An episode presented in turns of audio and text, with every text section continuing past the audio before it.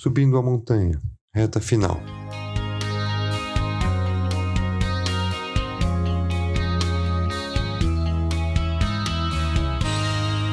Pesquisas realizadas na Europa revelam um fato preocupante sobre acidentes de trânsito. Ele acontece com mais frequência próximo à residência ou destino daquela, dos motoristas. Mas como assim? A possibilidade do motorista se envolver num acidente de trânsito é ainda maior depois que ele dirige um, um longo trecho em uma estrada, por exemplo, durante uma hora, duas horas, três horas. E quando ele está está próximo da sua casa, ele relaxa, baixa o nível de atenção e está pronto para o acidente. Assim é a nossa vida diante das escaladas dos problemas e das dificuldades que fazemos todos os dias e nos são propostas. No início, quando estamos descansados, tudo parece que vai bem. Somos levados nesse momento a relaxar e é exatamente aqui que perdemos o foco e a força.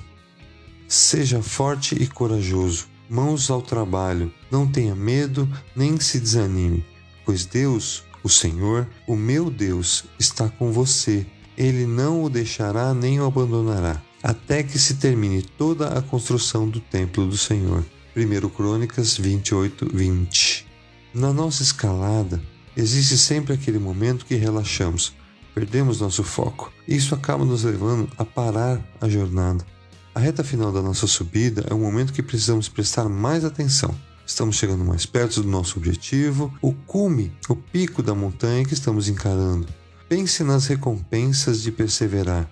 Imagine que você está fazendo uma viagem de carro e passa por um longo túnel. Para todo lugar que você olha está escuro, mas você sabe que, se continuar e chegar no fim do túnel, vai encontrar a luz. Da mesma forma, você às vezes pode se sentir sufocado pelos problemas da vida.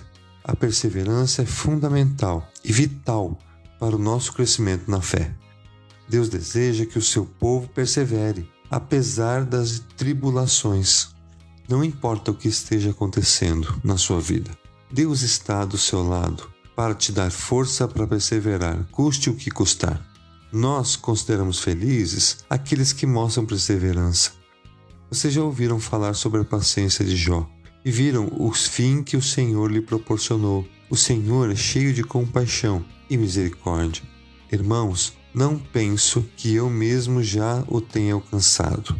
Mas uma coisa faço, esquecendo-me das coisas que ficaram para trás e avanço para as que estão adiante. Prossigo para o alvo, a fim de ganhar o prêmio chamado Celestial de Deus em Cristo Jesus.